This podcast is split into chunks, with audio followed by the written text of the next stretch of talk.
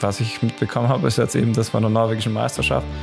Und sonst, ab und zu schicken wir uns ein paar Snaps, aber ähm, er ist ja wirklich einer, der gar nichts, also ich glaube, der, wenn er keine Sponsoren hätte, dann hätte er auch kein Instagram. Leider bei unseren Jüngeren, glaube ich, ein bisschen, die haben sich schon unter Wert verkauft, glaube ich. Der ein oder andere. Die Menschen werden ja Gott sei Dank immer älter. Deswegen wird also- unser Publikum auch noch eine Weile geben. Es gibt also doch auch Leute, die sich darüber freuen.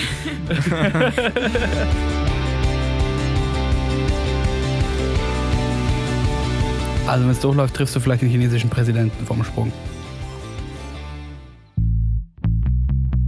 She Happens. Wintersport-Podcast mit Vinzenz Geiger.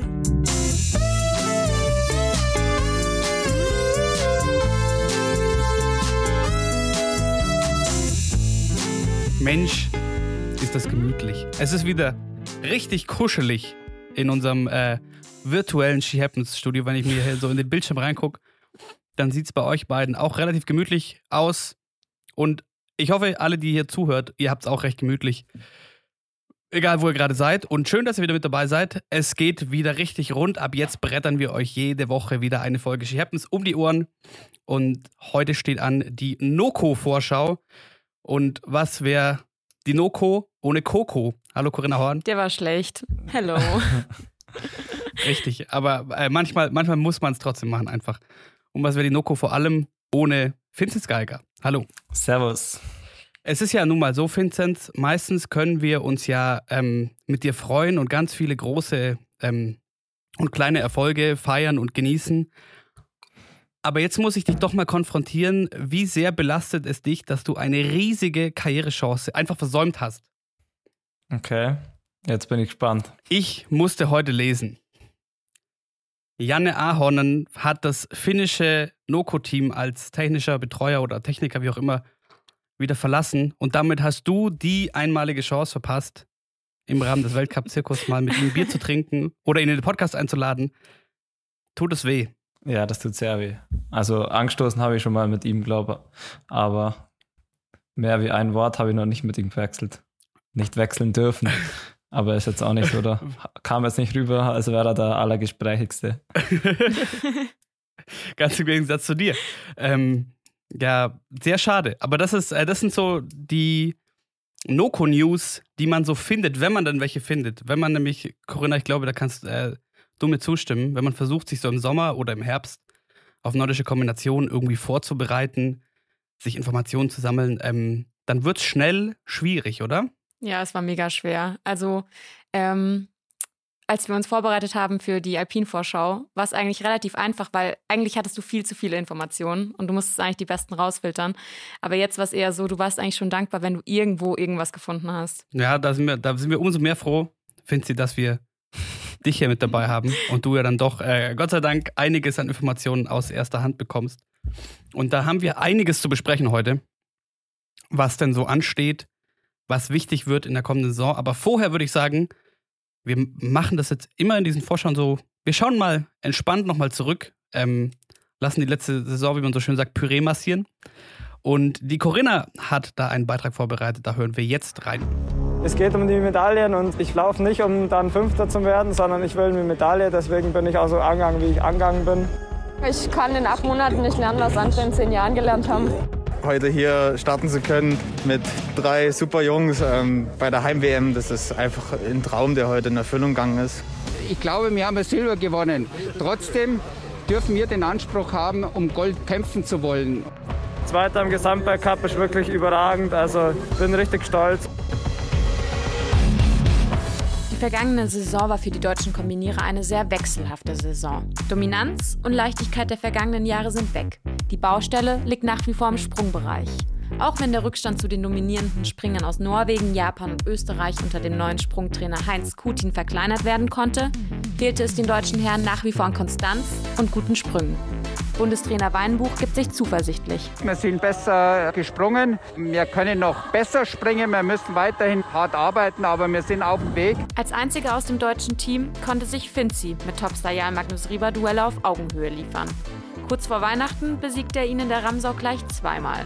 Er entscheidet sich jetzt für die Bahn, die gestern Vinzenz Geiger hatte. Der auf der Mittelbahn. Es wird ein packendes Finish bis zum letzten Jahr. Die Skispitze vorne. Ist es wieder Geiger? Er ist es! In der Ramsau erlebten die Frauen zwar ihren historischen ersten Weltcup, doch zum einen wurde ihr Weltcup-Kalender wegen Corona von drei geplanten Weltcups auf einen zusammengestrichen. Und da waren die deutschen Mädels von den vorderen Plätzen weit entfernt. Andere Nationen haben in der Damenkombination schon mehr getan, sagt Bundestrainer Klaus Edelmann. Ich glaube, dass die Kombination Damen sehr schnelllebig ist. Ja? Also das geht von Jahr zu Jahr ruckartig. Momentan hat halt Norwegen wahnsinnig viel investiert, aber auch Japan und Österreich wobei Österreich und wir eben nicht so gut waren in dieser Saison. Ich glaube, wir werden auf jeden Fall Anstrengungen unternehmen in den nächsten zwei Jahren. Während die Damen in Oberstdorf WM-Premiere feierten, blieben die Herren seit 1999 erstmals ohne Einzelmedaille. Dafür gab es eine silberne im Team und eine bronzene im Teamsprint. An der mangelnden Medaillenausbeute hagelte es vor allem mediale Kritik. Die letzten Jahre waren halt schon wirklich, ja, es, es wird wahrscheinlich nie wieder so werden, wie es war, weil es geht ja eigentlich gar nicht so viele Medaillen, so viele Medaillen, wie der Hermann abgeräumt hat, kann man einfach eigentlich nicht mehr abräumen. Und deswegen war es halt dann, es war klar, dass irgendwann mal eine WM kommt, wo dann keine Einzelmedaille dabei ist oder keine, keine goldene. Auch wenn das große Ziel, die Heim-WM in Oberstdorf für die deutschen Herren eher enttäuschend verlief, gab es zumindest beim Saisonfinale in Klingenthal Grund zur Zuversicht. Finzi beendete die Saison auf einem starken zweiten Platz im Gesamtweltcup Fabian Riesel auf einem vierten und Erik Frenzel auf einem fünften. Zudem durften sich die Kombinierer seit 2017 erstmals wieder über den Sieg in der Nationenwertung freuen. Hermann Weinbuch verkündete, dass er auch in der kommenden Saison als Bundestrainer weitermachen wird. Für den kommenden Winter nimmt er vor allem eins mit. Wir wollen noch besser springen und äh, wir müssen weiterhin fleißig sein. Vinzenz, warst du diesen, diesen Sommer brav und fleißig? Auf jeden Fall. Wie jedes Jahr. Nee, also ich glaube, im Springen bin ich auf jeden Fall vorwärts kommen. Das ist ja das große ähm, Thema der vergangenen zwei, drei Jahre, jetzt fast schon.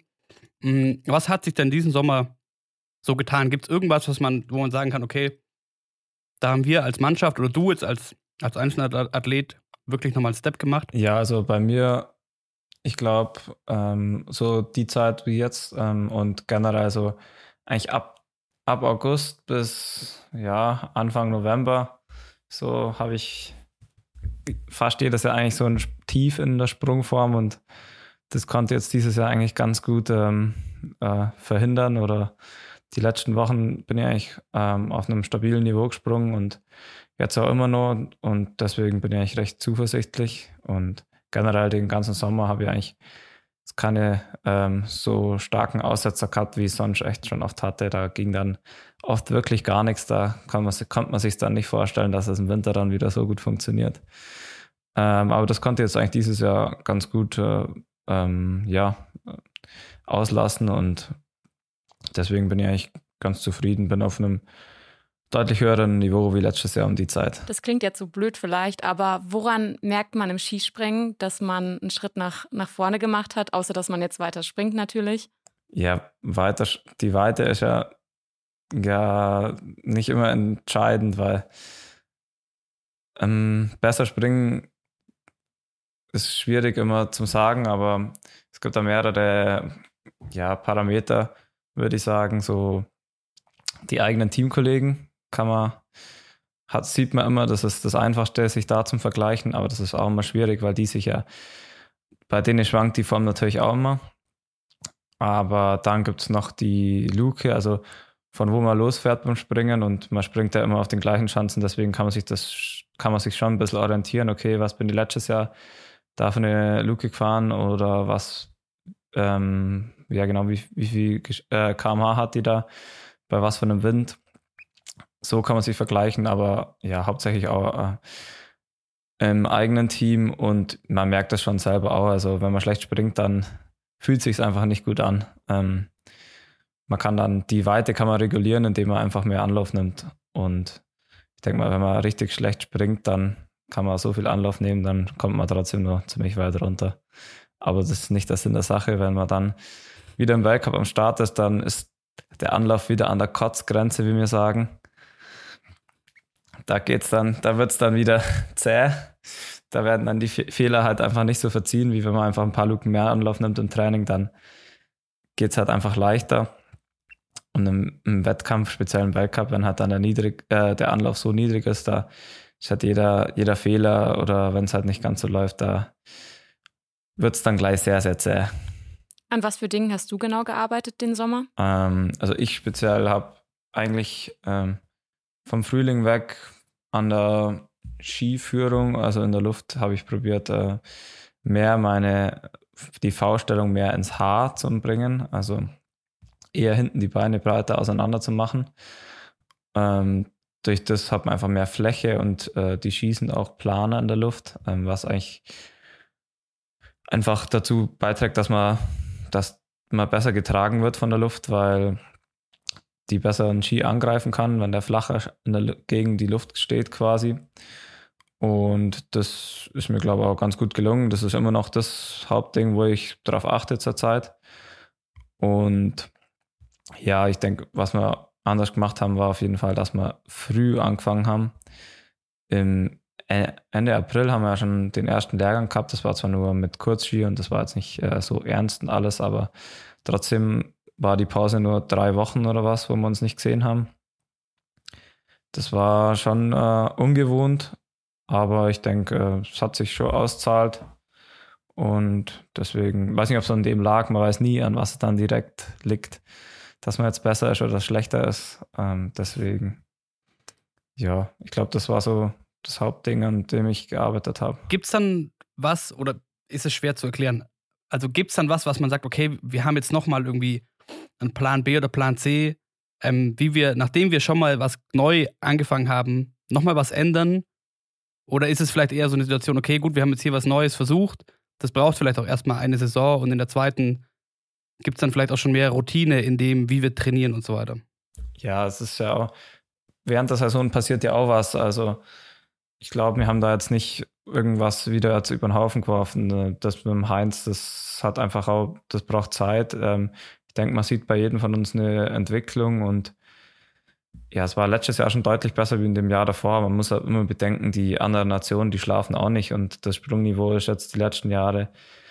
Also eigentlich kann man sagen, seit, seitdem der Rieber fest dabei ist, hat das Sprungniveau, er hat einfach das Niveau nach oben gebracht oder er hat durch das, dass er so gut gesprungen ist schon, wo er dazukommen ist im Weltcup, hieß es, okay, die anderen müssen sich da anpassen, sonst wird das eine Zweiklassengesellschaft, was es ja eh schon im, im Endeffekt, was es war. Und wenn man es es letztes Jahr speziell sieht, war er dann oft auch ein anderer Sprungsieger oder ein anderer mal ganz nah dran. Deswegen hat man schon gesehen, da wurde man einfach, ähm, der hat das einfach auf ein anderes Level gehoben und wir sind da einfach alle ein bisschen näher rankommen oder mussten rein. Also man weiß nicht, wenn es so weitergegangen wäre, was für eine Richtung sich unsere Sportart entwickelt hätte. Hätte auch sein können, dass irgendwie das Laufen jetzt wieder noch wichtiger wird. Ähm, ich glaube, dass es jetzt äh, fast ein bisschen zu sprunglastig ist, weil die, die, es gibt halt keine, keine nur Läufer mehr, wie es früher mal der Fall war, wie ein Hanumaninen oder ein ja, Mikko Coxlian, nur jetzt zwei Beispiele, da gab es, die enorme Erfolge hatten und ja, so jemand wird es einfach jetzt, hätte keine Chance mehr. Also niemand kann solche Rückstände aufholen. Aber erklärst du dir, dass es so sprunglastig ist, wirklich nur mit dem, was, was, also es klingt, klingt vielleicht schon ein bisschen vermessen, so, aber nur in Anführungszeichen mit dem, äh, was Jarl Magnus Rieber in dieses, in diesen Weltcup-Zirkus mitgebracht hat? Oder könnte es da auch andere Gründe für geben noch? Ich glaube nicht ich glaube wirklich, dass es äh, an dem gelegen ist, weil das war, also wo er dazugekommen ist, war es wirklich, er hat halt das Niveau von einem Spezialspringer, muss man einfach so sagen. Hat man jetzt auch wieder gesehen, ist bei der norwegischen Meisterschaft äh, in der Quali hat er gewonnen, also bei den Skispringern vor Granerud. Das sagt ja schon einiges aus auf was für einem Niveau er war oder ist. Also muss, man muss dazu sagen, es ist auf seiner Heimschanze am Mütztubacken in Oslo.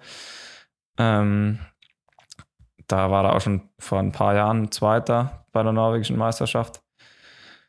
Das, ja, das, das sagt einfach alles. Wenn man weiß, wie früher die Kombinierer gesprungen sind, da war, das war gar kein Vergleich mit Skisprung, weil da waren die Oberkörper zum Teil auch noch ein bisschen kräftiger und da ist es schon körperlich gar nicht möglich. Und wenn dann einer kommt, der so viel besser springt, dann wird die Luke automatisch tiefer und klar, dann muss man sich anpassen, weil sonst springt man voll aufs Eck, wie wir sagen. Also dann geht es wirklich nicht mehr weit. Wie viel bekommst du eigentlich von Jarl Magnus Rieber mit aktuell? Bekommst du überhaupt irgendwas mit, wie der zum Beispiel gerade in Form ist? Ähm, ja, also was ich mitbekommen habe, ist jetzt eben das von der norwegischen Meisterschaft.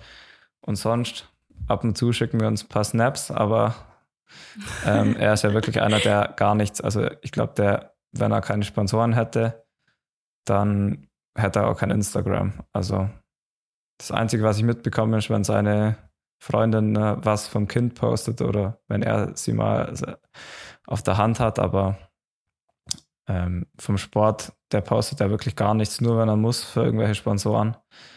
Und der lässt sich da gar nicht reinschauen. Ich glaube, der hat andere, andere, ja, er braucht es einfach nicht. Ich glaube, er will da auch niemand was zeigen oder an was es liegt. Ähm, da ist, glaube ich, einfach nicht so mitteilungsbedürftig. Aber nochmal kurz zu dem, ähm, weil ich das ganz spannend finde, ähm, mit dem, mit der Anhebung des Sprungniveaus, weil ich die letzte Saison ja vielleicht auch ein bisschen gezeigt hat, dass dieses Modell Rieber, wo man dazu sagen muss, also der springt auf einem crazy Level, aber trotzdem ist er auch noch ein, ein sehr, sehr starker Läufer. Und an diesem Modell ja doch auch, also es funktioniert jetzt auch doch nicht für, für alle Athleten, die irgendwo draufpacken im Sprungbereich. Also wir haben doch letzten Winter oder vergangenen Winter auch so eine, so eine Blase an Athleten gesehen, die sehr, sehr gut gesprungen sind, wo es aber halt auf der Loipe nicht reicht. Zum Beispiel Yamamoto ähm, oder in Deutschland zum Beispiel Terence Weber, der auch oft einer der, einer der besten deutschen Springer ist, aber halt auf der Loipe reicht es halt oftmals nicht. Also so ganz entkräftet wird das, äh, wird das Laufen ja auch nicht, oder? Nein, auf keinen Fall. Ich glaube, dass es bei uns in der Mannschaft letztes Jahr dann auch zum Teil ähm, weniger Podestplätze gegeben hat, weil es im Laufen dann auch nicht ganz passt hat. Aber das ist eben die Challenge bei uns. Man kann nicht beides perfekt können. Also klar, das ist das Ziel und man will so nah wie möglich ran, aber man darf es halt mit keinem übertreiben. Und ja, es ist, das ist ein, der Jal ist ein Ausnahmeathlet, das ist klar. Ähm, das gibt es einfach kein zweites Mal. Und wir, wir alle wollen da natürlich hin. Er, er zeigt, wie es, wie es geht oder wie es gehen kann. Aber ja, bei vielen ist es schwierig, vielleicht, wenn man merkt, okay, man hat jetzt im Laufen nicht ganz so viel Talent, dass man, dass es reicht, ein Top-Läufer zu werden, dann weiß nicht, ob man dann das bisschen aufgibt und dann sagt, okay, ich muss im Springen ganz vor. Ähm, ich denke, da gibt es auch ein paar, so wie der Ryota Yamamoto, ich weiß nicht, wie es bei ihm, wie der im Langlauftraining, wie viel der da investiert, aber bei ihm ist ganz klar, der ist einer der Top-Springer und das darf man dann auch nicht aufgeben. Ja, klar, aber war das bei euch jetzt, ähm, also wir kriegen ja abseits von dir dann doch auch hauptsächlich oder als Laie kriegt man hauptsächlich doch nur die, die Statements mit, die nach außen gegeben werden. Und wenn, wie Hermann Weinbuch hier im Beitrag von gehört, halt sagt, wir müssen noch besser springen. Das Springen äh, steht ganz oben auf der Prioritätenliste und so. Merkt ihr diese Gefahr in der Saisonvorbereitung, wenn der Fokus so krass auf dem Springen liegt, dass man vielleicht, ähm, dass man vielleicht das äh, fürs Laufen gefährlich werden kann? Nicht wirklich. Also ich glaube, dass wir trotzdem noch ähm, genug im Laufen trainieren. Man hat es die letzten Jahre gesehen, wie stark wir mannschaftlich im Laufen auftreten sind. Und speziell jetzt ähm, die die alten drei, sage ich, ähm, Rio, Johannes und Erik, die haben so viele Kilometer in ihrem Leben auf Langlaufski oder Ausdauer verbracht, da, das verliert man nicht einfach, wenn man mal eine Saison ein bisschen weniger macht. Und ich glaube, das war jetzt dann nicht so extrem riskant. Und auch die, das ist ja nicht so, dass die jetzt kein Laufen mehr trainiert haben. Ich denke, die haben auch ihr Training gemacht und äh, es wurde nur für mich, äh, ich habe jetzt nicht weniger Laufen trainiert wie letztes Jahr oder wie vorletztes Jahr. Es hat sich nur im Springen vor allem verändert, wie wir trainieren und ähm, vielleicht einfach von der Qualität her höher. Und man muss, man kann, muss es ja nicht direkt äh, aufgeben. Und ich glaube auch, dass es äh, schon eine Gefahr mit sich bringt, aber wie gesagt, ähm, wir haben da jetzt nicht äh, im Laufen komplett reduziert. Jetzt hast du schon, oder jetzt hatten wir schon hier kurz anklingen, die norwegische Skisprungmeisterschaft. Aber für uns ja eigentlich noch viel interessanter in der Folge heute äh, hier ist die äh, deutsche Meisterschaft der nordischen Kombinierer und Kombiniererinnen, die jetzt am Wochenende war. Und äh, du, Finzi, hast sie mit deinem Zimmerpartner, dem Juli Schmid, ähm, nochmal auf einen Kaffee quasi nachanalysiert, vorab. Und ich würde sagen, da hören wir jetzt mal noch kurz rein.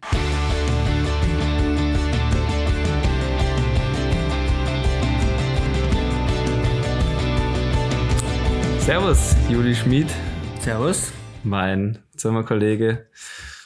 Wir waren jetzt am Wochenende bei der deutschen Meisterschaft und da muss ich erstmal nochmal gratulieren. Gratulation zum deutschen Meistertitel. Danke, danke. Jetzt hast du mir auf jeden Fall was voraus. Das habe ich noch nicht geschafft.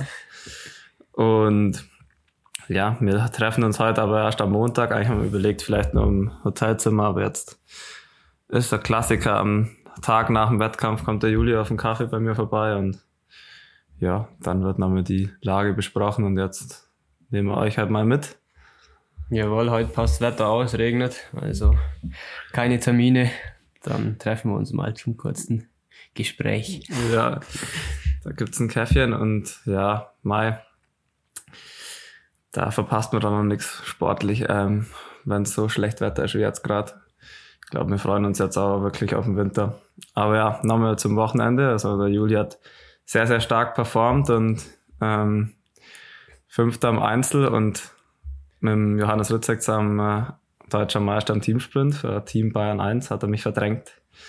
Ja, ja war, war stark ähm, und war ja, Oberhof ist ja so ein bisschen dein, deine, deine Chancen sind das da. Ja, richtig, die große mag ich recht gern. Ähm, ist eher noch so ein älteres Profil kommt mir eher ein bisschen entgegen vom Springen her. Ähm, aber bin eigentlich in den letzten Wochen oder bin ich immer ein bisschen besser gesprungen. Deshalb war ich dann eigentlich auch recht zuversichtlich, dass das ganz gut klappt in Oberhof und die kleine Chance mag ich eh ähm, an sich sehr gern. Braucht natürlich dann auch immer ein bisschen die nötige Unterstützung mit dem Wind. Ist auch immer ein recht großer Faktor an Oberhof, aber ähm, es ähm, hat bei mir in dem Fall jetzt gut passt. Und läuferisch war es auch sehr okay oder hat mir gut gefallen. Und ja, war auf jeden Fall ein sehr, sehr cooles Wochenende. Ja, war echt, äh, bei mir war es ein bisschen durchwachsener. Ich habe im Springen am Samstag im Einzel auf der Großen ha, habe ich keinen so ganz guten Sprung erwischt. Die Chance liegt mir nicht so. Dann auch noch nicht so Glück gehabt mit dem Wind. Dann wurde es sehr schwierig, weil die Laufrunde in Zellermehles war sehr flach, wie man es oft kennt von so Stadtrundkursen. Das kann man nicht vergleichen mit einem Langlaufen im Winter, weil da sind dann die Abstände schon äh, leichter aufzuholen. Aber mei, es war jetzt deutsche Meisterschaft und ich glaube, wir freuen uns jetzt auf den Winter. Ich denke, der Juli, die Chancen stehen sehr gut, dass er mit zum Weltcup darf, nachdem ja jetzt schon Best der Beste war von denen, ähm, die sich noch qualifizieren mussten für den Weltcup. Ich glaube noch nicht offiziell, aber ich denke, es ist recht, recht offensichtlich. Deswegen freut es mich natürlich umso mehr, dass wir zusammen auf die Weltcups fahren können. Dass wir dass da schon keine Gefahr ist, mit jemand anders ins Zimmer zu kommen, dass alles bleibt, wie es ist. ja, und ja, genau. Und bei uns steht jetzt ähm, ja, ein Lehrgang an, oder? Lehrgang ja. in Garmisch und Innsbruck mit Eisspur. Und dann geht es in Richtung Davos oder Livigno oder je nachdem, wo halt Snowfarming oder eine Loipe recht gut ist und recht lang. Ähm, werden wir uns mal Richtung Schnee, denke ich, orientieren. Und wir fliegen ja dann eher eigentlich eher rechtzeitig vorm ähm, Weltcup hoch, also nur einen Tag davor, glaube ich, dass wir recht wenig Zeit in der Kälte, äh, in der Kälte und Dunkelheit verbringen. Obwohl es mir oben recht gut gefällt in Kusamo, aber manche finden es dann immer nicht so cool, wenn man so viel Zeit da oben verbringt. Ja, an sich ist es schon cool da oben. Ich glaube, da freut sich auch jeder immer drauf, aber die Erfahrung zeigt, dass es dann, wenn man zu lange in der Dunkelheit ist, zäh hinten raus wird und und am Schluss stehen halt die Wettkämpfe an, deswegen ist es meistens schlauer, wenn man kurz hinfährt und dann die Wettkämpfe macht und dann gleich wieder heim. Oder in dem Fall dieses Jahr fahren wir zum ersten Mal von Kusamo gleich nach Lillehammer zur zweiten Station und machen das in einem Aufwasch, aber ich denke, das wird auch cool. Lillehammer schon ein schöner Ort. Waren wir ja letztes Jahr leider nicht. Ich glaube, da, da freut sich jeder, dass das wieder dabei ist und dass es wieder halbwegs normale Umstände gibt. Ja, und solange das Wetter hier noch, also jetzt heute, heute ist zwar nicht so gut, aber ich glaube, solange es hier noch sehr gut ist, kann man es auch noch gut nutzen zum Trainieren. Beziehungsweise sind wir jetzt ja eh noch recht ähm, häufig, sage ich jetzt mal, auf Lehrgang oder so unterwegs beim Langlaufen. Und dann können wir, glaube ich, die Zeit hier vielleicht noch ein bisschen besser nutzen. Ja, bei uns ist, ja, viele fragen uns ja oft, ähm, wieso wir nicht jetzt äh, schon auf Schnee springen oder nicht viel zum Langlaufen gehen. Aber ich denke, im Skispringen speziell ist es kein so großer Unterschied, ob man jetzt auf Schnee landet oder auf Matten. Also wir sind jetzt dann nur noch auf Eisspur unterwegs. Das ist eigentlich ziemlich identisch mit der Spur im Winter. Und ob man dann jetzt auf Schnee rausfährt oder Matte, das macht keinen Unterschied. Deswegen sind wir jetzt auch in Mitteleuropa und machen dann die ersten Schneesprünge erst beim ersten Weltcup. Und ja, jetzt, ja, zum Langlaufen, da macht man das jetzt relativ spontan, wie es vom Wetter her ist. Ähm, wir sind jetzt so viel unterwegs gewesen, da freut man sich, wenn man auch ein paar Tage daheim ist. Ja, ja, ich denke auch. Also das Langlaufen an sich kann man jetzt auch noch in der Zeit noch recht gut mit dem Skirollern abdecken. Ähm, klar, wenn Skirollern dann irgendwann zart wird, ist er dann doch nicht mehr so lang, dass man dann auf die Ski kann. Aber wie er schon gesagt hat, im Oberhof sind wir ja auch quasi am Samstag auf Keramik nur angefahren und am Sonntag dann auf, auf der Eisspur. Ich denke, also ich glaube, wir beide sind da so, dass wir da sagen, das ist jetzt für uns ja keine Riesen oder keine Riesenumstellung. Mhm. Ich finde es tendenziell eher ein Stück angenehmer, muss ich sagen, auf Eis. Das, da rattert es nicht so rattert nicht ganz so. Ähm, aber man muss natürlich die Ski selber abziehen. Ja. Ja, die, die, die ja, so geht's mir auch. Ich glaube, wir sind alle lieber auf Eis unterwegs. Ähm, das ist dann eigentlich im Prinzip ist kein Unterschied, würde ich sagen, würde ich mal behaupten. Ähm, manche fahren vielleicht ein bisschen schneller an, so das, die Anlaufgeschwindigkeit im Skisprung ist ja doch ein Thema, weil ist ja logisch, wenn man schneller anfährt, dann kommt man normal weiter. Und manche kommen auf Eis ein bisschen besser klar und ähm, vor allem ist natürlich auf Eis wichtiger, weil man im Winter ja nicht auf Keramik anfährt. Und im Winter zählt es dann, deswegen ähm, ist gut, wenn man da eben schon das vorher übt. Aber wie gesagt, also ich denke, wenn man nur auf Keramik springen wird, wird es auch gehen. Und ja, man hat jetzt auch bei der Deutschen gesehen, wir sind am Samstag auf äh, Keramik und am Sonntag auf Eis. Das, ich glaube, da hat niemand jetzt ernsthafte Probleme gehabt. Da sind, spielen so Sachen wie der, der Anlauf, wie der gebaut ist, ob da Wellen drin sind, ob der, äh, wie der Radius da ist. Äh, da spielen die Sachen eher eine Rolle und ich glaube, da können wir uns äh, da da haben wir jetzt keine so Probleme bei der Umstellung. Nee, und wir haben ja auch noch einen guten Techniker, Mitch. Ja. Der zaubert uns schon immer schnelle Bretter, da haben wir, haben wir keine Sorgen, dass es da dann schlecht läuft in Kusamo. Ja, ich glaube, da haben wir einen weltbesten Techniker, was Sprungski angeht und der hat genug Erfahrung und der, der ich denke, den werden wir auch mal nur in, in Podcast einladen. Ich habe ihm schon äh, gedroht, dass er auf jeden Fall mal eingeladen wird und uns ein bisschen was zum Skiwachsen erklärt, weil ja, das ist ein, ähm, der macht das schon lange. Beim Skispringen ist das ja wirklich eine Wissenschaft mit den Bindungen und eben den, was Skischliffe und Skiwachsen angeht, da ja, das erfordert schon viel Erfahrung und ähm, eben auch, da muss man sich schon richtig auskennen beim Skispringen. Mhm. Und ja, ähm, vielleicht nochmal zum Wochenende. Ähm, ja, die Franzosen waren jetzt auch dabei. Die sind jetzt auch eigentlich ganz, ganz gut gesprungen. Was, was denkst du? Ja, also ich denke, jetzt der Mülltaler ist ja schon beim Sommer Grand Prix recht ordentlich gesprungen und jetzt ein paar Videos, was man gesehen hat, schon vor der Deutschen jetzt aus Oberhof sahen aus sehr gut aus, hat er glaube auch jetzt dann bestätigt am Wochenende ähm, dass die, oder auf jeden Fall der Mühltaler sehr gut, in einer sehr guten Sprungform ist. Das sah schon recht, recht flüssig und gut aus. Ähm, und ich glaube, im Laufen haben sie, glaube auch noch mit ziemlich was gemacht. Klar, es war jetzt auf der Runde in, in äh, Oberhof so oder in Salamedes so, dass natürlich, wenn du eine Gruppe hattest, ähm, konntest du recht gut mitschwimmen. Also es musste eigentlich, sage jetzt mal, hauptsächlich halt einer, der vorne arbeiten, der Rest konnte sich hinten recht gut ausruhen.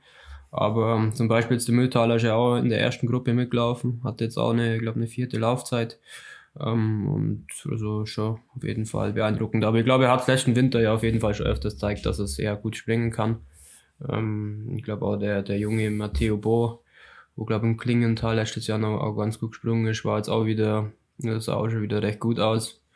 Ich glaube, die sind dann auf jeden Fall dann schon auch parat, wenn es wieder auf die großen Chancen geht, speziell Richtung Kusamo.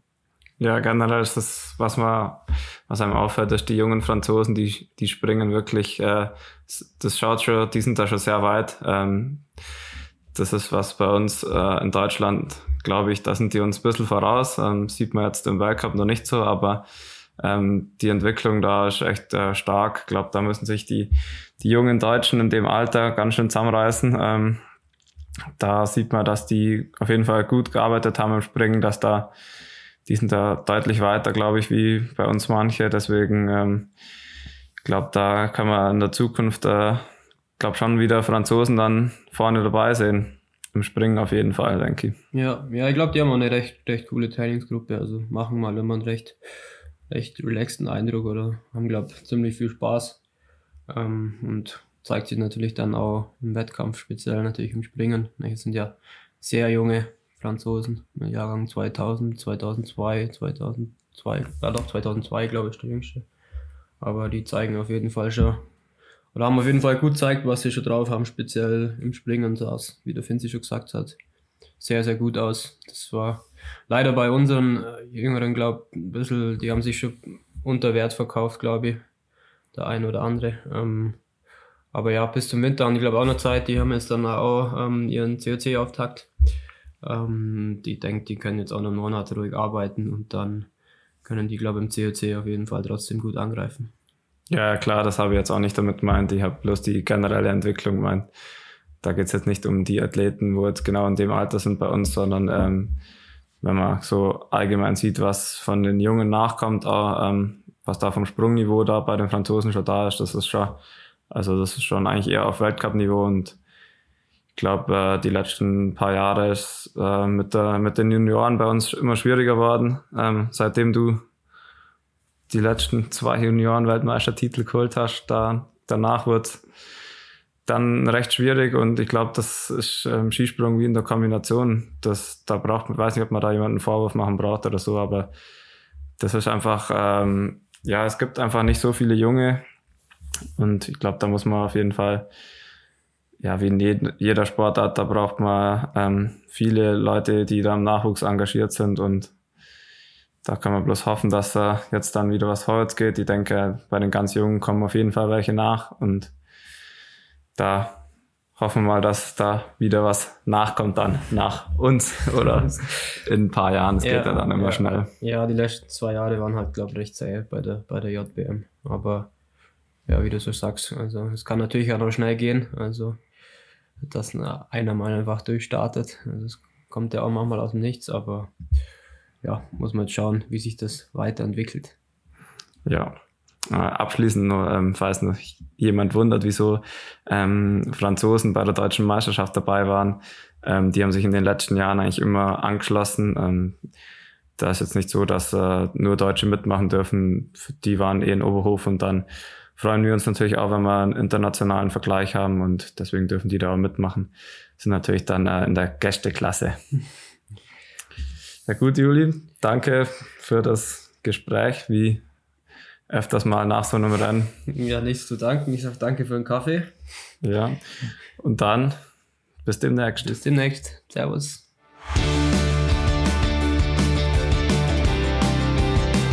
Die Deutsche ist jetzt vorbei. Finde sie für dich lief sie so, so na ja, würde ich mal sagen. Ähm, der Sommer Capri lief für dich ja schon wesentlich besser. Ähm, wie, wie ordnest du das, wie ordnest du das für dich ein, so kurz vorm Winter? Ja, also man kann das jetzt, äh, klar, jetzt so auf dem, auf dem Papier sieht so aus, als wäre ich da wirklich, müsste jetzt eigentlich schwer enttäuscht sein, weil das ja wirklich ähm, von den Platzierungen nicht das war, was vielleicht mein Anspruch ist. Aber ähm, wir sind ja am Samstag auf der großen Schanze gesprungen in Oberhof. Das ist so eine meiner Hassschanzen. Auf der habe ich schon, seitdem ich auf der springe, habe ich Probleme auf der und ja, ich habe es jetzt am Wochenende auch wieder nicht in den Griff gehabt, gekriegt. Aber ja, es waren im Wettkampfsprung habe ich dann auch ein bisschen Pech gehabt mit dem Wind und dann kommt halt einfach alles zusammen. Ähm, der Abstand war dann relativ groß und Ja, das auf der, der Runde, das habe ich ja mit dem Juli schon besprochen, auf der Runde ist, tut man sich dann schwer und auf so einer Stadtrunde, da sind dann fast keine Höhenmeter drin. Das ist dann nicht zum Vergleichen mit einer Langlaufrunde in Oberstoff oder im Winter oder in Lillehammer, Kusamo, eigentlich, eigentlich alle. Da, da, da kann man einfach nichts aufholen und deswegen ist es dann auch, äh, habe ich dann da auch keine Plätze mehr gut gemacht. Und klar, also ich war am Springen einfach, äh, der Sprung hat nicht passt und deswegen war es im Einzel nicht so gut und im Teamsprint war ich eigentlich sehr zufrieden. Also ich habe einen guten Sprung gemacht und da hat es leider einen Jakob Lange erwischt, ähm, meinen Teamkollegen. Also wir sind zusammen gestartet im Teamsprint, sind auch Vierter geworden. Und ihn hat es leider vom Winde verweht und er hatte, glaube ich, auch einfach Probleme auf der Schanze am Wochenende. Und ja, man muss dazu sagen, am Sonntag war es sehr, sehr windig. Also den Wettkampf hat man gerade so noch durchgebracht, ähm, sind ja dann am Schluss noch ganz weite Sprünge dabei rausgekommen. Der Terrence hat ja dann noch einen Schanzenrekord auf der Normalschanze in äh, Oberhof gesprungen mit 108,5. Und das war auch nur möglich, weil so extrem viel Aufwind war. Und wenn man dann so wenig Anlauf hat und dann lässt der Wind mal aus, dann geht es natürlich, hat man keine Chance. Wenn man dann noch dazu gerade nicht in der optimalen Sprungform ist wie der Jakob, dann ist es halt extrem zäh und dann äh, passieren schon mal Sprünge, wo man ganz weit oben landet und so war es bei ihm. Deswegen waren wir da so ein bisschen außer Konkurrenz am Start dann beim Lauf.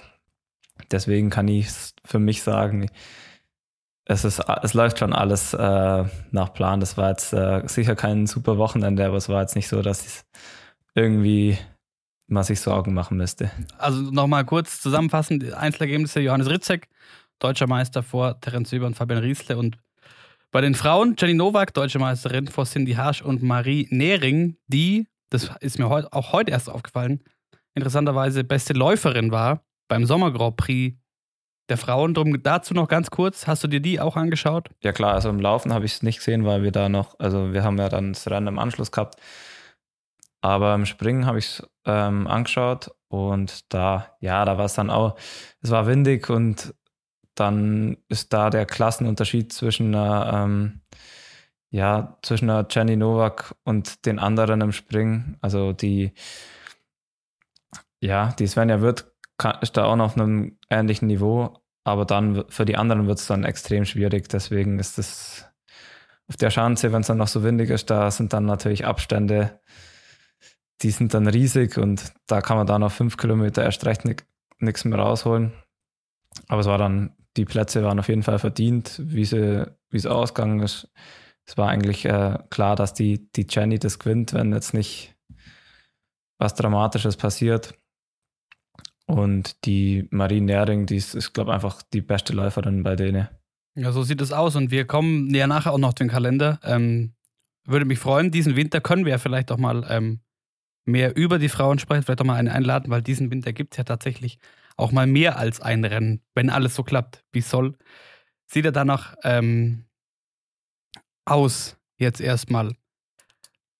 Du, was noch ein Thema war zum Thema Springen, also der Wind und äh, du und der Juli habt doch darüber gesprochen, ihr seid jetzt den einen Tag auf Keramik und einen auf Eis gesprungen. War das, weil zwei unterschiedliche Chancen? Das lag daran, dass, dass die Großschanze in Oberhof, die hat keine Eisspur. Also okay. Da kann man im Winter gar nicht springen. Und die hat auch keine Spurkühlung. Deswegen. Ähm, Aber ist auch ein bisschen ironisch, oder? Deswegen sind die Spe Deswegen sind die Spezialspringer auch nur auf der Normalschanze gesprungen, weil die wollten nicht mehr auf Keramik. Die haben jetzt komplett auf Eis umgestellt, aber bei uns war es halt so, ja, man, macht das Einzel auf der großen und das, den Teamsprint dann auf der kleinen. Für mich wäre es besser gewesen, wenn beides auf der kleinen gewesen wäre. Aber jetzt, jetzt ist es schon rum. Und die Challenge mit der Schanze war mal wieder da.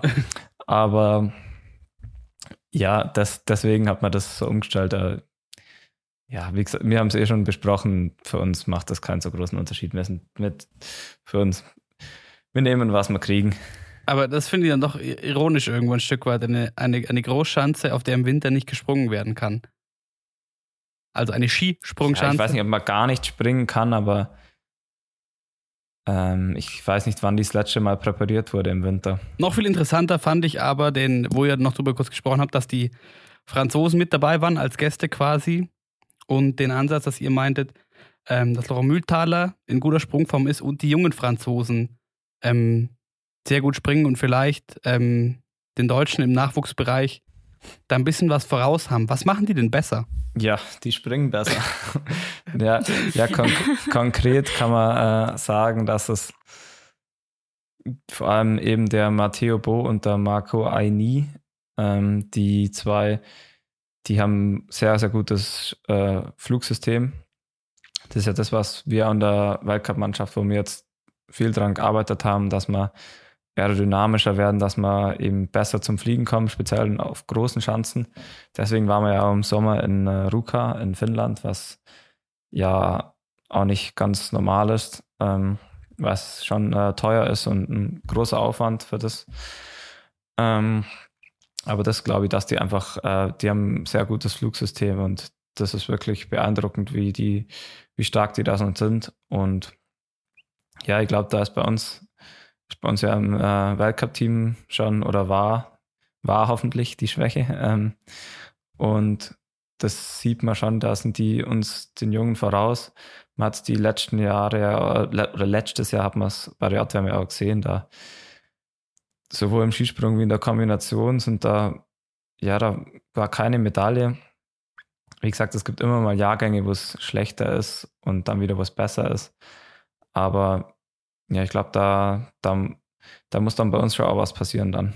Ja, interessant, dass da doch viel passiert und vielleicht hat doch auch ein Punkt, um an das anzuschließen von vorhin, im Sinne von, dass vielleicht auch mehr ähm, merken, okay, gut, vielleicht fokussieren wir uns mehr aufs Springen zum Beispiel, dass vielleicht vermeintlich, also zumindest kleinere äh, Kombinationen wie die Franzosen vielleicht da auch ähm, versuchen dann zu stechen. Im Sinne von, okay, dann konzentrieren wir uns vielleicht noch mehr aufs Springen und holen da vielleicht noch mehr raus.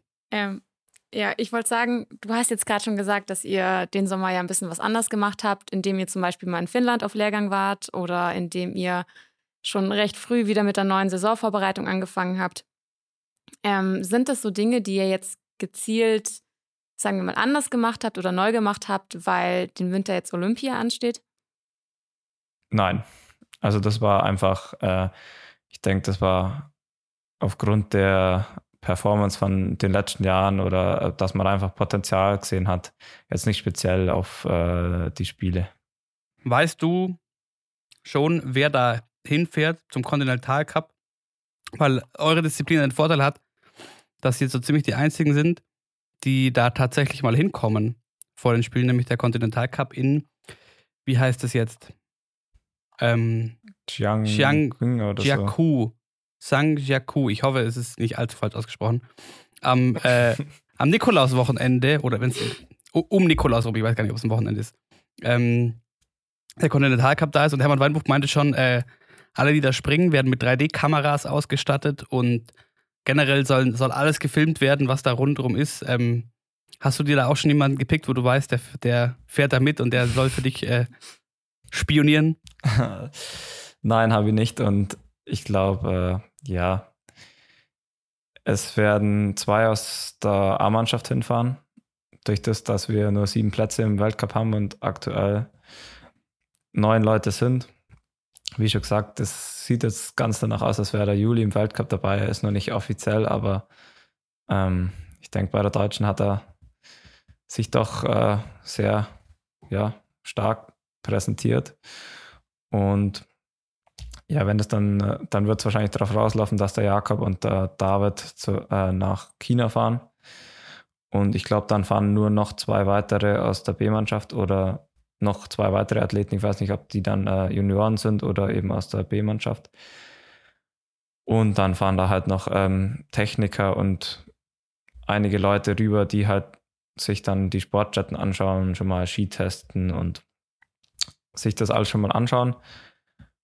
Und ja, also ich weiß nicht, das habe ich bestimmt schon mal erwähnt. So, die Schanze, klar, ist schön, wenn man das mal sieht, ähm, wenn man mal hört von anderen, wie die Eindrücke waren, aber ich denke, das sind dann auch offizielle Trainings und das habe ich jetzt bestimmt schon oft gesagt, ähm, wenn man gut in Form ist, dann kommt man auf den allermeisten Chancen klar. Vielleicht ich nicht dann in Oberhof, aber ähm, im Normalfall, ähm, ich glaube auch nicht, dass das jetzt so ein außergewöhnliches Profil haben, äh, dass die Chancen jetzt ein außergewöhnliches Profil haben, weil die Chancen mit einem wirklich speziellen Charakter, das sind dann meistens ältere Chancen. Ähm, die ganz neuen Chancen, die sind dann alle schon relativ ähnlich. Klar, haben die noch ihre Tücken und vor allem von der Umgebung her und äh, Wind und Höhe spielt eine Rolle.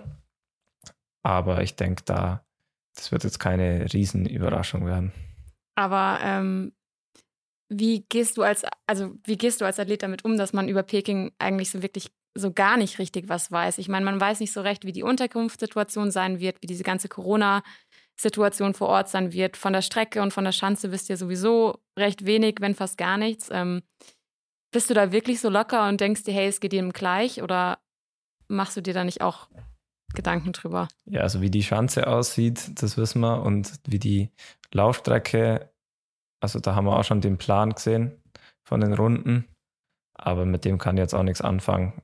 Ähm, das, was man weiß, ist, dass es in der Höhe sein wird und ja, es geht allen gleich, aber es bringt jetzt auch nicht, wenn ich mich jetzt da verkopfe. Ich denke, es steht jetzt erstmal, für mich steht jetzt noch nicht äh, Peking, ist jetzt noch nicht so groß in meinem Kopf jetzt. Also das, ich will einfach an mir selber arbeiten und das sind jetzt noch einige Weltcups davor, wo ich auch alles rausholen will.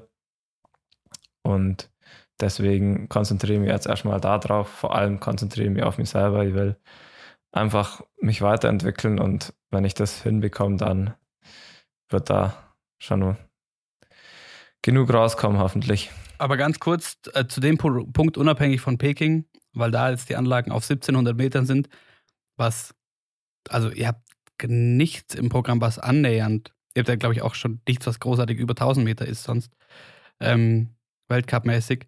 Und man weiß gerade austauschsportmäßig, die Höhe macht einen Unterschied, aber jetzt so, also was machen 1700 Meter für, für euch? Wie viel, wie viel extra Vorbereitung ist es oder ist es noch in der Höhe, wo man jetzt, also, so weit, also es sind Höhen, würde ich sagen, so in den, war jetzt auch jeder von uns schon mal so, das ist vielleicht noch nicht so der krasse Unterschied. Ähm, oder oh, ist es schon ein großes Thema für euch?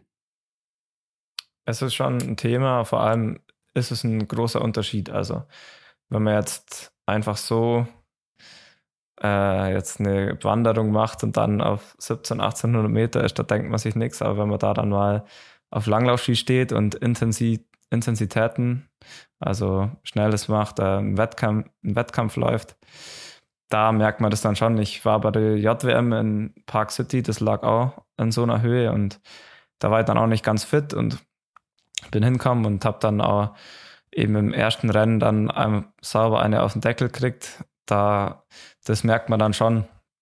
Aber bei uns ist jetzt extrem schwierig, sich da vorzubereiten. Da müssen wir schon sagen, okay, wir gehen zwei Wochen vorher schon in eine Höhe und äh, passen uns an und bei uns ist, steht das Triple davor an. Also ich glaube, das wird schwierig und ich weiß nicht, wie viele von den anderen Sportlern aus anderen Nationen sich da jetzt speziell anpassen, aber ich glaube, da bleibt einem gar nicht viel übrig. Das nächsthöhere oder das, ich glaube, Seefeld und Ramsau sind äh, so auf 1100. Das ist so das nächsthöhere. Aber ja, wie gesagt, wir können da jetzt nicht extrem viel uns darauf vorbereiten.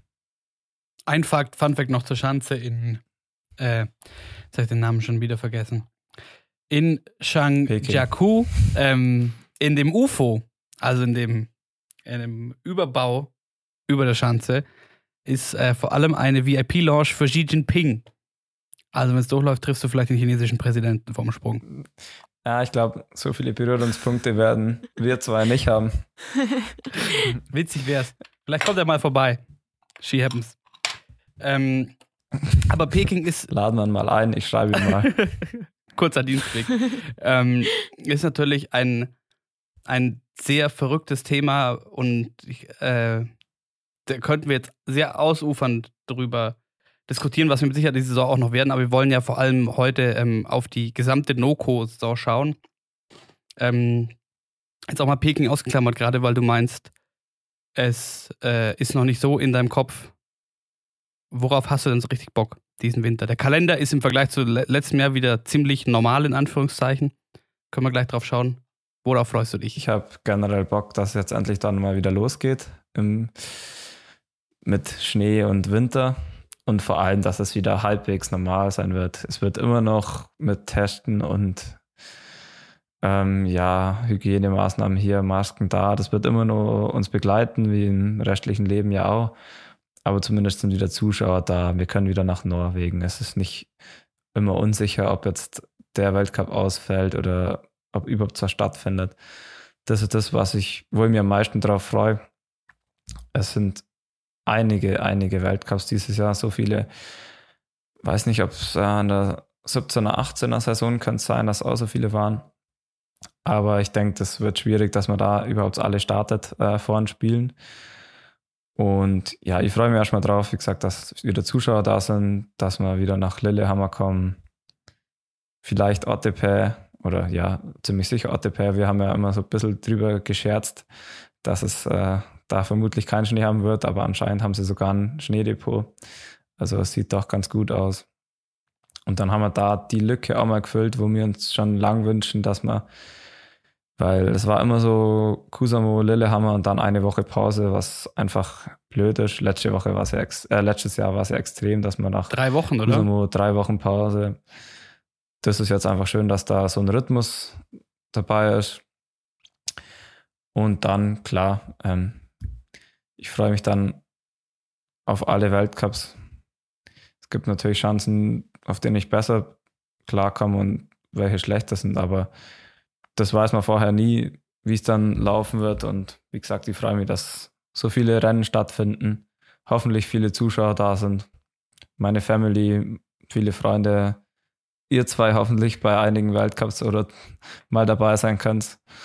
Ähm, das ist schon was anderes. Auf jeden Fall. Und du sagst viele Rennen, also es war, ist ja wirklich ein Sprung von letztem Jahr. Also bei den Männern, letztes Jahr waren es 15 Einzel, dieses Jahr sind es 22 Einzel, ein Team, ein Teamsprint und einmal neu Mixed. Auch was Neues. Ja, das, ich war ja am allerersten Mixed, war ich ja am Start beim Summer Grand Prix vor zwei Jahren, glaube ich, in Oberwiesenthal. Ja, es wird mhm. interessant. Habe ich zu Moritz vorhin auch schon gesagt, weil wenn man, wenn man so die Rennen äh, letzte Saison gesehen hat, also es waren ja nur zwei, ähm, WM und Ramsau, aber es sind ja schon irgendwie ziemlich große Unterschiede. Und ich finde irgendwie so zwei Welten, die, die aufeinander prallen. Aber Moritz und ich haben es vorhin auch schon gesagt, ähm, so ein Mixed hat ja gerade auch beim Skispringen äh, dem Sport unglaublich gut getan. Ja, klar. Also ich weiß nicht, was mich da erwartet. Die, die, die Unterschiede sind dann doch, äh, waren vor zwei Jahren wahrscheinlich noch deutlicher, wie es jetzt sein wird im Winter. Ja, das ist ähm, mal was Neues. Ähm, ich denke, es wird irgendwann mal äh, eine Option werden bei Großereignissen, dass man vielleicht nochmal einen Wettkampf mehr hat, was mich extrem freuen wird.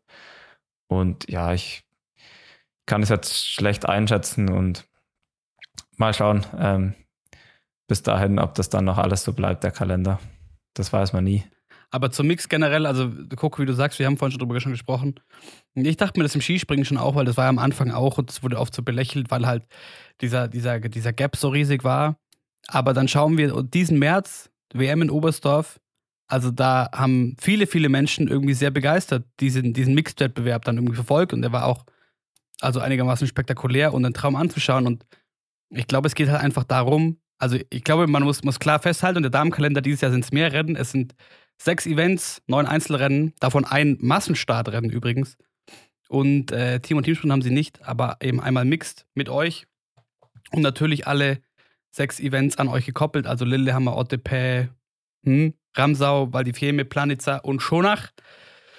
Und es geht ja darum, dass man sagt, okay, wir müssen jetzt irgendwie mal, also es kann nur gehen, wenn man, wenn, wenn die sich an euch koppeln in irgendeiner Form, ähm, dass man das ein bisschen hochzieht, aufmerksamkeitsmäßig und auch was die Professionalisierung angeht, weil ich glaube, man ist an einem Punkt, jetzt da in der nordischen Kombination, wo man sagen muss, okay, gut, entweder wir als FIS und auch als nationale Verbände sind da bereit, jetzt da rein zu investieren, um vielleicht ähnlich wie es im Skispringen hinzukriegen, doch innerhalb von, und da kann man mit Sicherheit auch noch diskutieren über Unterschied zwischen Frauen- und Männersport, aber trotzdem ist es, finde ich schon schwer beeindruckt innerhalb von jetzt roundabout 10, 15 Jahren, was da passiert ist, dass man sowas auch hinkriegt. Oder man sagt halt gleich, okay, wir lassen es halt sein. ähm, also ich glaube, da darf es jetzt nicht so viele Kompromisse geben, wenn man sagt, wir wollen das fördern und es ist auch niemandem geholfen, wenn man so ähm, Alibi-mäßig, so wie, Entschuldigung, verschluckt, Alibi-mäßig, so wie letztes Jahr, irgendwie einen Weltcup macht ähm, und den Rest sein lässt. Darum bin ich gespannt, wie das so weitergeht. Und ich glaube, zurück zum Thema, äh, eben, dass die Mixed-Wettbewerbe da sehr wichtig sein können ähm, für die Aufmerksamkeit, für, weiß nicht, eine gewisse Motivation, um, um irgendwie quasi diese neue Disziplin, in Anführungszeichen, mitzuziehen. Ja, definitiv. Also ohne so einen Mixed-Wettbewerb wäre es sehr schwer und ist ja jetzt auch nicht so schlimm, jetzt mal einen Mixed-Wettbewerb in Weltcup einzuplanen. Klar, es sind so viele Rennen, das wird natürlich für viele, kann ich jetzt schon vorhersagen, für viele Athleten vielleicht auch mal ein Wettkampf sein, wo man sagt, okay, ähm, ich schone mich für ein Einzel, aber es gibt sicher auch einige, die eben genau dann sich freuen über so einen Wettkampf, der dann eben jetzt, ähm, wo man nochmal einen Sprung auf der Schanze hat und wo man nochmal lockerer vielleicht hingehen kann. Ähm, weil ich denke, dass es eben ist jetzt nicht zum Vergleichen mit einem äh, Männer-Teamsprint oder mit ähm, ja, mit einem Männer-Wettbewerb, weil die Nationen, äh, die in der, bei den Damen stärker sind, sind äh, bei den Herren, bis auf Norwegen natürlich, äh, sind bei den Herren so wie ähm, Italien oder auch ähm, Russland, wo starke Athletinnen haben in der Kombination, wo es bei den Herren ja eigentlich fast gar nichts mehr gibt. Ähm, da wird es, es wird mal wieder das Feld durchgemischt, glaube ich. Wo wir gerade noch beim Kalender sind. Ähm, also der sieht wieder normal aus, trotzdem beschränkt sich ja ähm, euer Kalender auf Mitteleuropa und kurze Skandinavien-Ausflüge. Ich muss aufhören, Nüsse zu essen beim Podcasten. So viel kann ich festhalten. Ähm, der Continental Cup, wir hatten schon mit China, die sind deutlich ähm, interkontinentaler unterwegs. Äh, die fangen an in Nishitagil, die sind auch für drei Stops insgesamt in Nordamerika, also USA und Kanada. Und Lasse Ottepe war diesen Sommer zusammen, zusammen mit Sandro Pertile in den USA unterwegs und hat äh, Wettkampfstätten besichtigt. Hättest du Bock drauf, dass auch der, der Noco-Weltcup irgendwie ähm, über Europa hinaus wächst? Ja, auf jeden Fall. Also vor allem USA hätte ich richtig Bock, weil ich war bei JWM da und ich höre es immer vom COC. Den habe ich leider, oder was heißt leider, ich war dann schon froh, dass ich direkt in den Weltcup durchgestartet bin, aber. War nie so dein Ding, gell? Ich, ich wäre der COC in, in den USA, die sind immer cool. Also, das sind schon äh, wirklich, ja, einfach schöne Orte und früher gab es Weltcups in den USA. Da war immer an Weihnachten rum ähm, so eine, ich weiß nicht mehr, wie es geheißen hat, ähm, so eine Tour in den USA und es gäbe ja, es, gäbe, es gibt Möglichkeiten. Jetzt sieht man es ja im COC, also den Kalender, wie du schon gesagt hast, also das ist brutal. Ähm, für viele Nationen, auch für Deutschland, ist das extrem teuer. Also der Conny Kreiselmeier, der BK, der Chef, ähm, der ist auch, äh, der, da stehen alle Verbände vor einer Herausforderung, weil das kostet so viel. Also wenn man sieht, wo die hin und her fliegen müssen, das wird schon ähm, ja, auf der einen Seite wird es richtig cool, vor allem für die Athleten. Das ist eine, ja, also wenn man die, die letzte Periode vom COC sieht, die sind da in Park City, Whistler und Lake Placid. Das sind Whistler und Lake Placid. Da war definitiv keiner von den Athleten schon mal vorher. Und das ist halt, ähm, da sind aus dem Weltcup eigentlich fast alle neidisch. Ich finde es eh krass, dass die im COC im Vergleich zu euch so viel rumreisen. Ja, das sind halt, ein COC ist halt nicht so teuer wie ein Weltcup auszurichten. Deswegen kommen da eben die, die Orte, an denen es ja, es gibt ja einige amerikanische Kombinierer. Sicher jetzt nicht mehr auf dem Niveau, wie es vor ein paar Jahren mal war, aber es gibt Kombinierer da. In Japan gab es einige Kombinierer. Es waren schon viele Weltcups in Japan, aber das, das heißt auch mal, es ist zu teuer und die letzten Jahre hat man dann den Weltcup, der in Sapporo dann war oder Hakuba meistens direkt vor das Großereignis gelegt.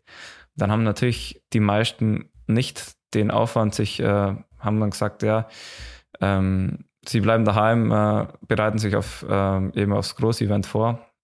Es war dann immer ein bisschen unglücklich, aber wie, für mich wäre es Japan mal mega interessant und es wäre auch richtig cool, wenn China dabei wäre. Ja, und ist es vielleicht, könnte es vielleicht doch auch ein Thema werden? Ja, China. Wie komme ich auf China? USA natürlich. ja, so oder so. Ist ja fast das Gleiche. Fast.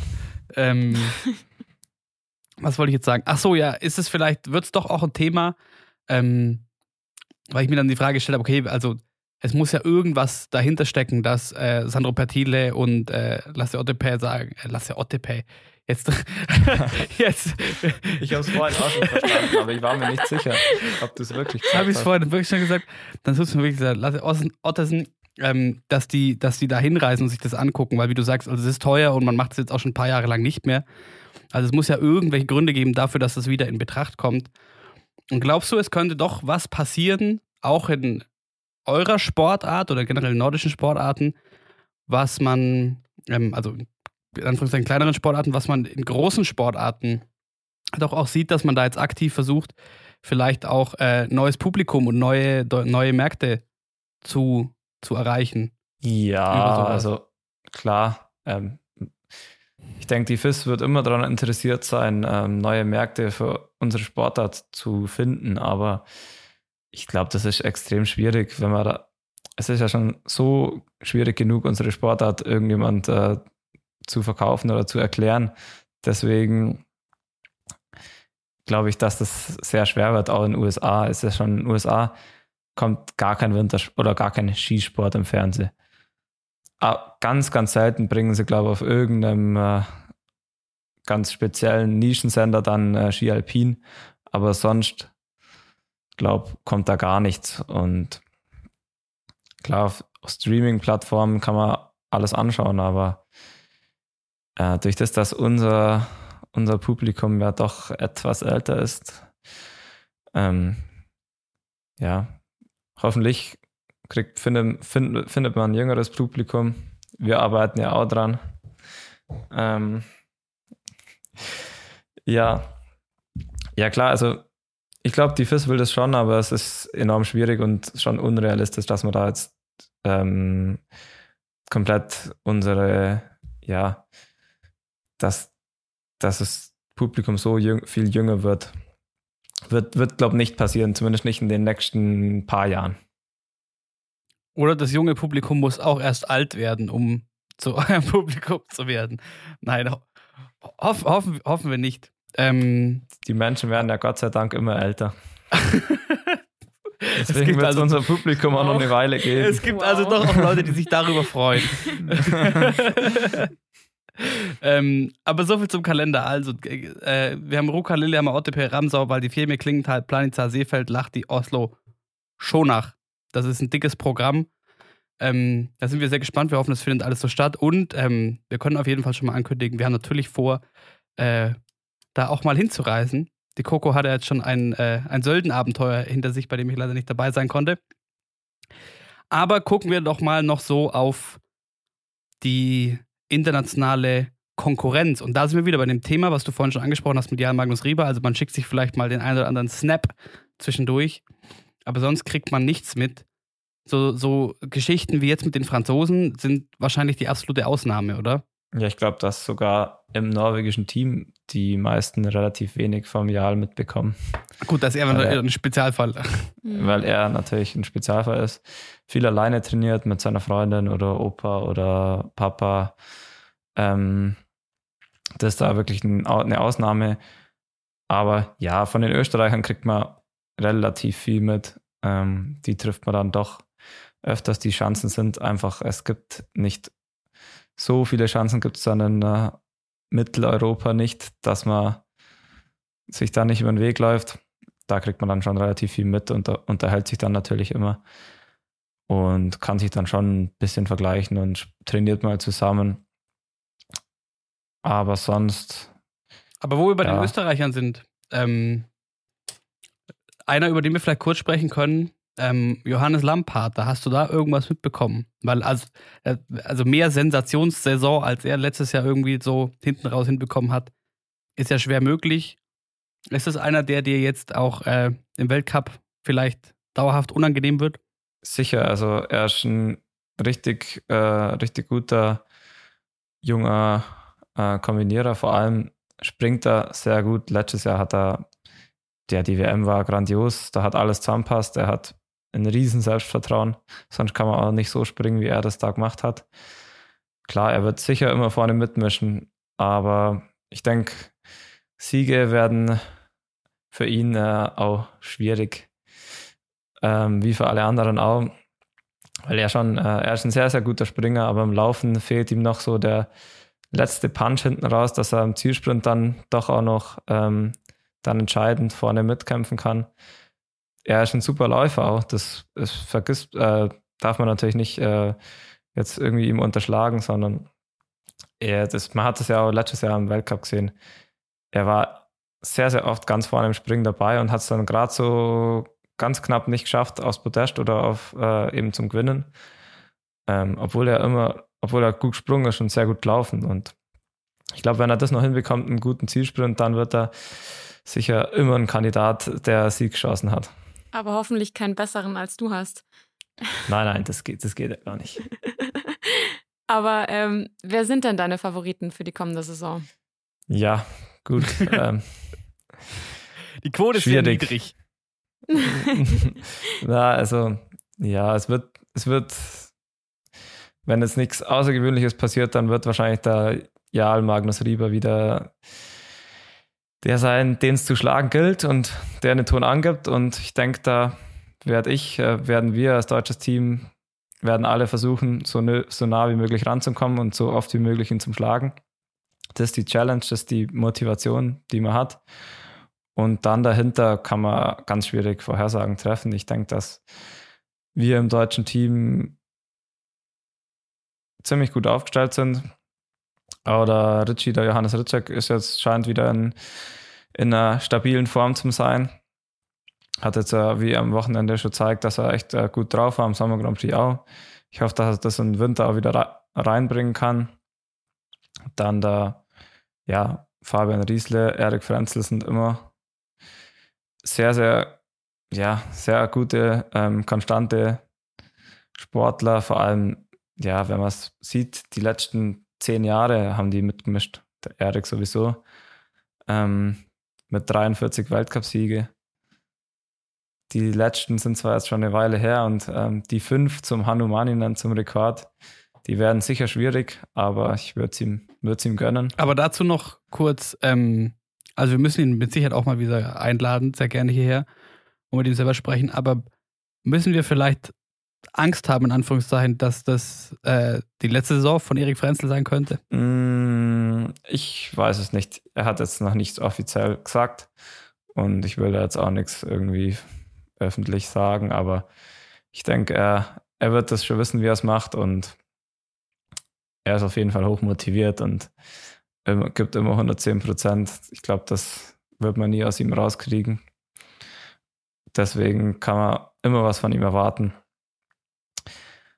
Und ja, also ich hoffe, dass er wieder zuschlägt. Aber zu den Favoriten noch jetzt, also ganz vorne, wie gesagt, ähm, müssen wir nicht lange drüber reden. Aber glaubst du, es gibt sonst irgendwen, den du auf dem Zettel hast, der vielleicht unerwartet, vielleicht auch aus irgendeiner kleineren Nation dieses Jahr irgendwo ein bisschen vorne mit aufmischen kann? Hm, Ja, es ist, ja. Ich denke, das ist schwierig aus einer kleineren Nation. Die Norweger haben eben mit, äh, mit dem äh, Jens Luras Oftebrø einen, der, der vor zwei Jahren extrem gut gesprungen ist und letztes Jahr extrem gut gelaufen ist. Also wenn er das beides hinkriegt, dann wird er wird er auch ein Kandidat sein für Siege und fürs Podest auf jeden Ja, bei Fall. der WM ist er auch ziemlich gut gesprungen, Hm? oder? Bei der WM ist er doch auch ziemlich Ja, gut gesprungen. da, da hat er es auch wieder hinbekommen, aber im Jahr davor äh, ist er wirklich extrem gut gesprungen. Also da hat man schon gesehen, letztes Jahr hat er sehr viel im Laufen investiert. Da ging es nicht mehr alles so ganz leichtfüßig im Springen. Ich denke, auf den muss man auf jeden Fall ähm, ein Augenmerk legen. Dann Akito Watabe, wie jedes Jahr, der konstanteste Athlet von allen. Der wird sicher auch wieder heiß sein. Und sonst, ja, es, ich kann mir ehrlich gesagt nicht vorstellen, dass jetzt ähm, irgendeiner aus einer kleinen Nation oder ähm, bis auf den Juli natürlich, ähm, kann ich mir bei keinem vorstellen, dass da nochmal jemand der Neues mit vorne reinkommt. Aber wie, wie gesagt, das geht immer sehr, sehr schnell. Ich denke, bei vielen von denen, die jetzt ganz oben dabei sind, die vorne mitmischen, die sind, wo die das erste Mal vorne dabei war, hat das auch niemand erwartet. Es ist ja auch wahrscheinlich relativ schwer, äh, Vorhersagen zu treffen, wenn man äh, wenig mitkriegt. Also zum Beispiel auch, ähm, könnt ihr zu Hause mal versuchen, versucht mal was über das japanische äh, Noko-Team rauszufinden, im Internet beispielsweise nur. Ähm, eine hervorragende Aufgabe, mit der man da viel Zeit äh, verblödeln kann. Was wir noch äh, wissen oder was vielleicht noch so zu verkünden gibt, die Norwegen, da ist der Cheftrainer Peter Sandl im Frühling schon zurückgetreten und jetzt ist da Jan Schmid. Gegen den bist du auch noch angetreten. Der hat vor zwei Jahren in Seefeld noch Medaillen gewonnen. Ähm, vielleicht auch mal interessant zu sehen, ähm, so eine große Nation mit so einem jungen Trainer, oder?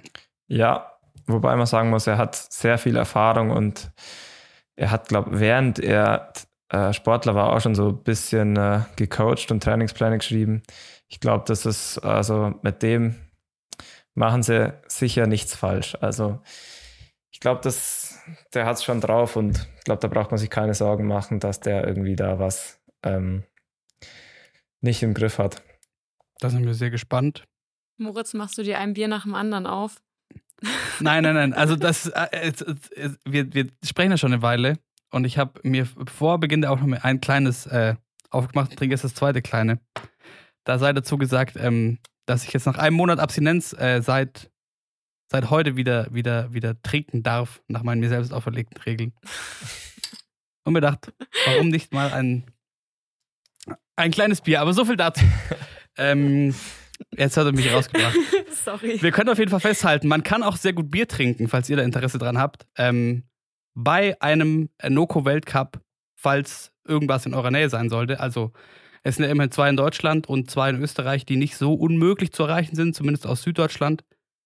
Und ähm, da sollte man eigentlich immer gut an Karten kommen. Wir werden mit Sicherheit auch beim einen oder anderen mit dabei sein und Material für euch mitbringen. Zum Hören, zum Sehen, zum Riechen, je nachdem, was sich ausgeht. Aber vielleicht äh, sehen wir auch den einen oder die andere von euch vor Ort bei einem Noco-Weltcup, was uns sehr freuen würde. Und den Finzi vielleicht auch. Ich hoffe doch. Eine abschließende Frage habe ich noch. Ähm, Finzi, was sind deine kommenden Ziele für die nächste Saison? Die Frage muss man echt sehr, sehr oft beantworten. Und ich habe Da musst keine, du sie bei uns auch noch beantworten. ich habe keine konkreten Ziele. Also sicher wird, werden die Olympischen Spiele das Highlight, ähm, das sportliche Highlight.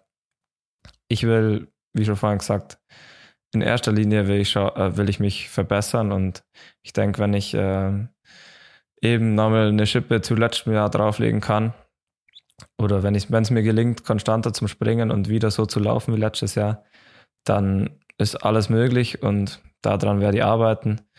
Und wenn ich dann alles gegeben habe und alles rausgeholt habe, dann kommt das raus, was rauskommt. Und ich hoffe, dass ich dann äh, in Peking auch äh, die Form habe, die ich gern hätte. Ja, und sagen wir mal so, also die, die eine Olympiamedaille, die goldene, die hängt da schon auch recht einsam bei dir rum. Die freut sich sicher über, über, über Zuwachs. Die würde sich Gucken sicher freuen. Ihr verpasst natürlich nichts über den rund um den Noko-Winter, wenn ihr She Happens hört. Jede Woche dienstags, wenn ihr uns erreichen wollt, könnt ihr das auf Instagram, wo ihr uns auch gerne folgen, verfolgen könnt, at she.happens.pod. Wenn ihr sonst Anliegen habt, schreibt uns auch gerne eine E-Mail an wintersport.m945.de.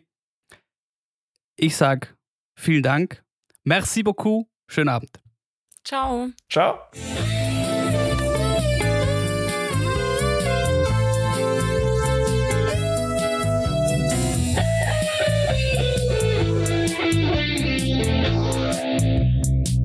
She happens.